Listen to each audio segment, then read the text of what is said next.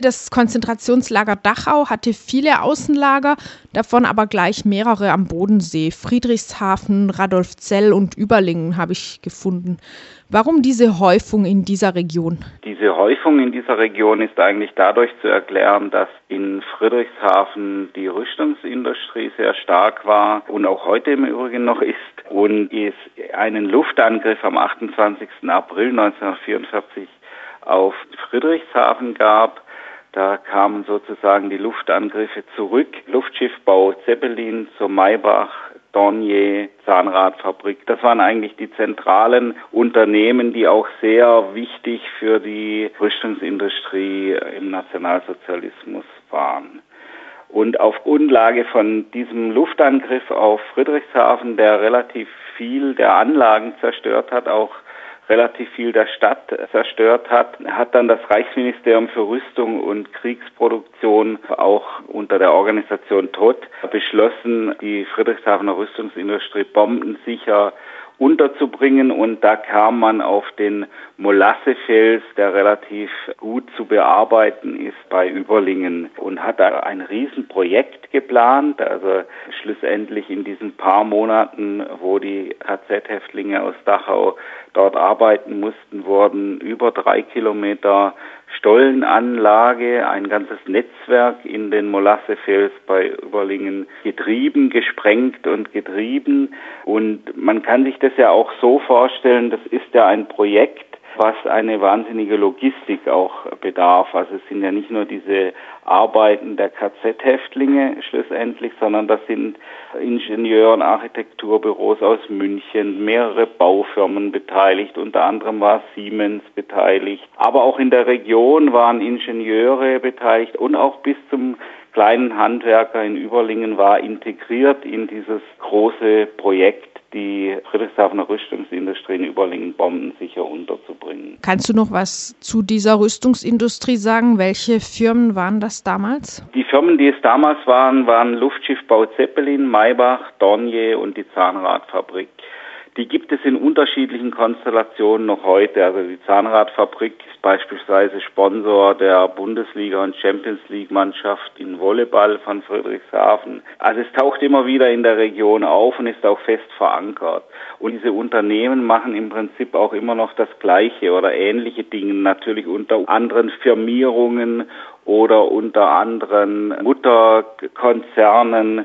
Die Initiative Keine Waffen vom Bodensee hat das sehr genau aber aufgeschlüsselt. Also wer sich dafür interessiert, der kann auf deren Homepage Keine Waffen für Bodensee und kann das alles nachvollziehen, wie die Verbindungen bis heute bestehen. Stellen sich diese Rüstungsfirmen und auch, wie du gesagt hast, eben die ganzen Unternehmen in Überlingen und Umland, die an dieser Untertageverlagerung in ähm, KZ in Überlingen beteiligt waren, stellen die sich ihrer Vergangenheit? Ähm, es gab im Laufe der Jahre 80er, 90er Jahre, soweit ich das weiß, einige Versuche, es zumindest von der Firmengeschichte her aufzuarbeiten. Und auch die Firmenarchive, die vorher streng verschlossen waren, wurden dann wohl auch etwas geöffnet. Mit Entschädigungszahlungen weiß ich jetzt nichts Konkretes, aber in der Regel wird es sich da nicht anders verhalten wie im Gro, dass da nicht viel passiert ist. Ja, Entschädigungszahlungen, das Thema leitet über zu denjenigen, die Opfer dieses Projekts waren oder primäres Opfer, nämlich die in dieser KZ-Außenstelle arbeiten mussten. Wer waren denn die Inhaftierten in Überlingen? Also in Überlingen haben ca. 800 Häftlinge gearbeitet. Also die Arbeit sah so aus, dass zweimal am Tag, also in zwölf Stunden Schichten im Stollen gewechselt wurde und ein Teil der Häftlinge in die Nacht und ein Teil der Häftlinge in die Tagsschicht über übernehmen musste. Und von der Struktur der Häftlinge waren es überwiegend Italiener in Überlingen. Italiener deswegen, weil nachdem Italien den Waffenstillstand mit den Alliierten im Sommer 1943 abgeschlossen hat,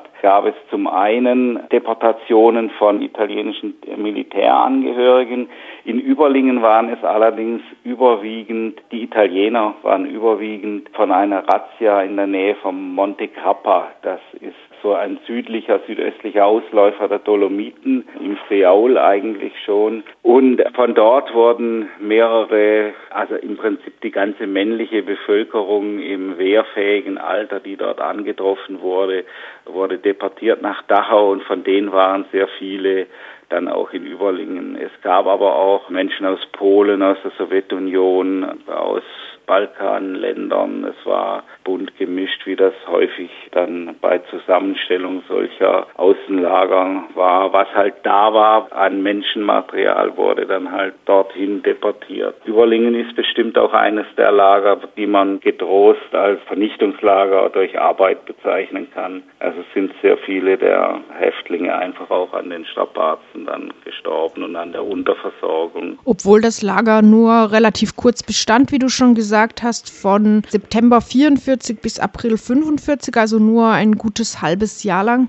Das heißt, sie starben dann innerhalb von recht kurzer Zeit. Kannst du vielleicht noch ein bisschen näher was zu den Lebens- und Arbeitsbedingungen der Insassen sagen? Wir haben ja Interviews geführt mit Vassili Sklarenko und Adam Punchat, die beide im Lager waren, denen auch ein Fluchtversuch gemeinsam geglückt ist. Adam Punchat übrigens, das Interview hat schon in den 80er Jahren stattgefunden mit der Medienwerkstatt Freiburg. Also wir konnten damals aber das Material verwenden. Die Lebensbedingungen im Lager waren so, es gab zweimal am Tag eine dünne Suppe und ein Stück Brot bei sehr, sehr harter Arbeit, körperlicher Arbeit im Stollen. Die Gesundheitsversorgung war so, dass sie eigentlich nicht stattgefunden hat. Das haben uns diese Zeitzeugen auch berichtet. Und auch eine Ärztin aus dem Überlinger Krankenhaus von damals, die Dr. Lili Walter, berichtete von einem Fall, dass sie im Krankenhaus Häftlinge zu Beginn hatten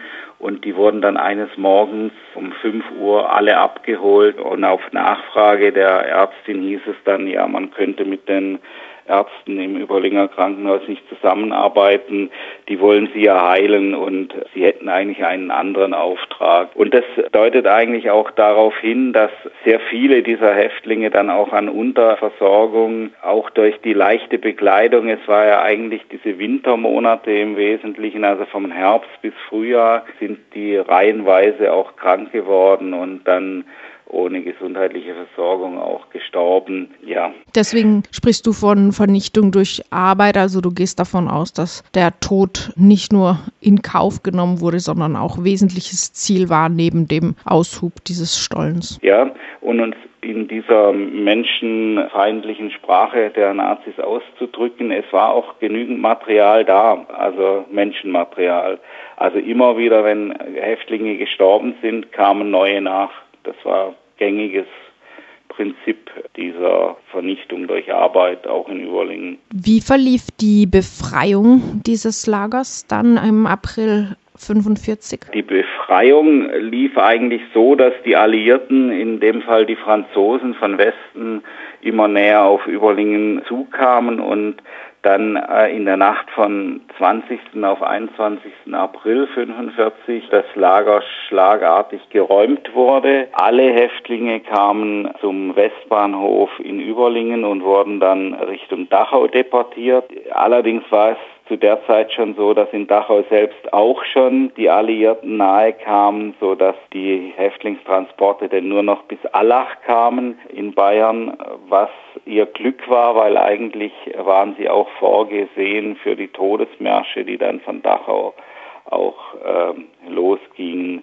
Das Lager selber wurde noch unmittelbar von den Nationalsozialisten dann in Brand gesteckt und komplett vernichtet. Vom Lager selbst blieb dann nichts übrig. Natürlich gibt es heute noch den Stollen am Westbahnhof in Überlingen. Kann man etwas darüber sagen, wie viele Menschen dieses Lager insgesamt überlebt haben? Ich kann nur zu den Totenzahlen, da wurde recherchiert, etwas sagen.